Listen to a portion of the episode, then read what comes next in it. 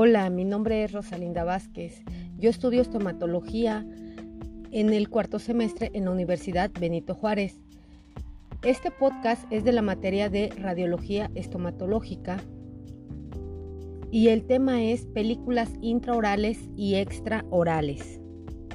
Vamos a comenzar hablando con las radiografías intraorales. Las radiografías intraorales son las que se toman dentro de la cavidad bucal en esta tenemos tres tipos de radiografías, que es la periapical, aleta de mordida o interproximal y las oclusales. Las radiografías periapicales normalmente son utilizadas para obtener una imagen completa de la estructura de uno o dos dientes, es decir, las raíces y las coronas. En la radiografía de aleta de mordida o interproximal, la placa se va a colocar a lo largo de la mordida del paciente para obtener una imagen completa de las coronas dentales del paciente. Esta se usa especialmente en los casos de caries interproximales. Y en las radiografías oclusales, el tubo de los rayos X se coloca casi perpendicular a la placa y de esta manera se valoran los dientes incluidos y su posición. Los dientes incluidos son los que no han aparecido en la boca y se encuentran escondidos.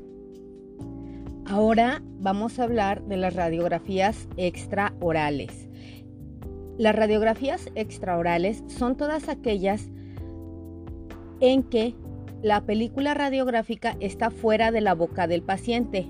En este tenemos dos tipos, que es la ortopantomografía y la teleradiografía o radiografía lateral de cráneo.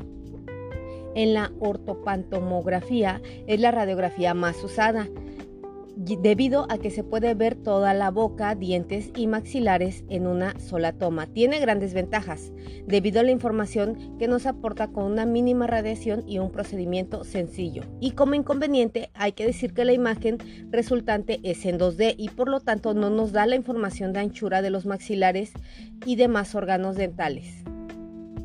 La teleradiografía o radiografía lateral de cráneo es usada principalmente en la práctica de la ortodoncia para valorar el crecimiento y relación del intermaxilar.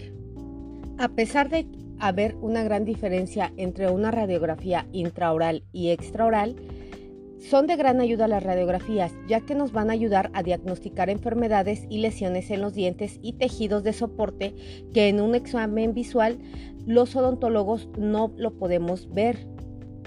A pesar de que es mínima la radiación a la que se expone al paciente, siempre hay que tomar en cuenta tomar las medidas de seguridad para tomar una radiografía dental. Muchas gracias.